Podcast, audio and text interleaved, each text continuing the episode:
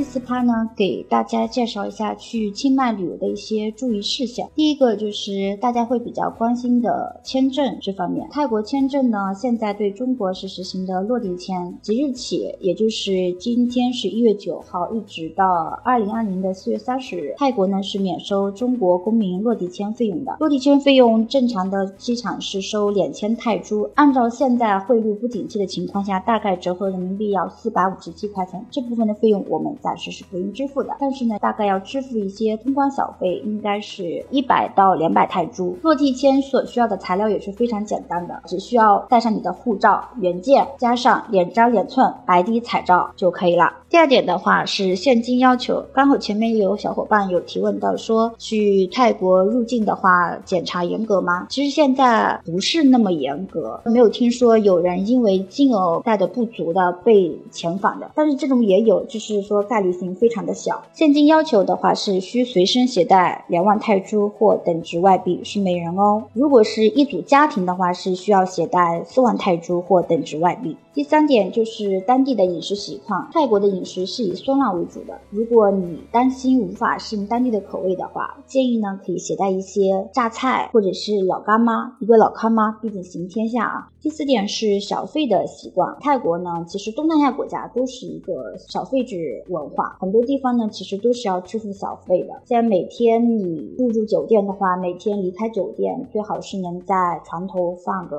二十泰铢，所以建议大家随身的话。一定要多多携带一些小额的泰铢，便于给小费。因为你如果随身都是大额的面值的话，像五百泰铢、一千泰铢，这个给的就是有点太多了。那如果随身携带一些二十泰铢的，这样就比较合适，或者五十泰铢的，给小费的场景还是蛮多的。第一种就是前面刚提到的，每天离开酒店的时候在床头放二十泰铢；还有一些是，如果有些朋友去看泰国的人妖的话，那人妖就很多人去泰国都会去看人妖。如果你想跟人妖合影的话，也是。要支付一些泰铢的，大概是一百泰铢吧，我记得。还有就是，呃，跟大象去合照，包括说骑大象啊，这些也都是要。第五点就是时差，泰国时间是比北京时间晚一个小时。抵达目的地国家后，请一定要调整好您的手表或其他计时器，因为有些朋友是是定了一日游的行程，或者是走的跟团游的行程，那一定要校对好你的手表的时间或者手机的时间，因为团队游或者是一日游行程，他们的集合。时间都是固定的，不会说一等等你一个小时的，那就最后就是你一个人走喽。第六点需要注意的就是，您在购物的时候，如果是买一些高档耐用商品的话，一定要向商家开具发票。嗯，另外呢，在泰国现在支付宝和微信都是可以使用的，然后大家带的银联卡也是可以使用的。第七点就是一定要注意自己的安全，不要呢随意和陌生人搭话。如果是在旅游期间，最好是能结伴出行，尤其。是夜晚尽量减少一个人出行，贵重的物品呢也要随身携带。如果是有跟着团队走或者一日游的时候，尽量把贵重物品都随身携带，不要放在酒店里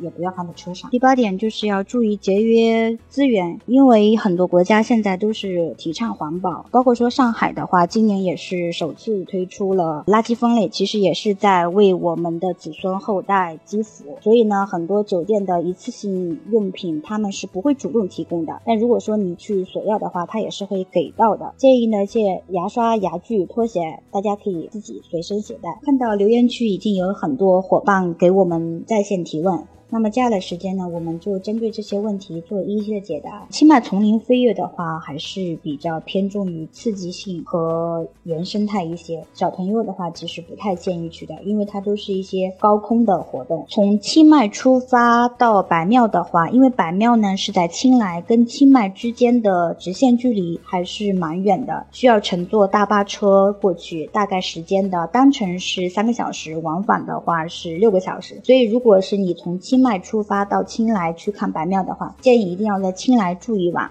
清迈旅游是必须要携带两万泰铢吗？其实这个呢是泰国国家。统一规定的一个标准，但是在实际的过程中呢，执行的时候并没有那么严格。整个泰国呢都是幸福感很强的一个国家，泰国人是不太有存款的，他们都是比较及时享乐的，所以说它整体的一个消费水平对于我们国家来说是不高的，因为前面有提到人民币跟泰铢的兑换率比，一人民币的话大概是等于四点二到四点三泰铢，像一份芒果糯米饭或者是吃一顿饭的话，正常是在五十泰铢左右。清迈购物的地方是比较多的，如果你是要去一些大型商场看一些品牌店的折扣的话，建议你可以去上泰上泰购物百货，就是前面有提到的 Century Festival，这是泰国泰国清迈最大的购物中心。如果你是要去一些淘一些小手工啊文艺点的东西的话，可以建议去一些周日的夜市，或者去宁曼路去淘一点小货，不是那么的严格。目前确实不太有听说因为被查到金额不满被拒绝入境的，目前还好。交通这一块的话，我给大家也说一下吧。泰国常见的交通工具的话是嘟嘟车，还有一些双条车。像嘟嘟车的话是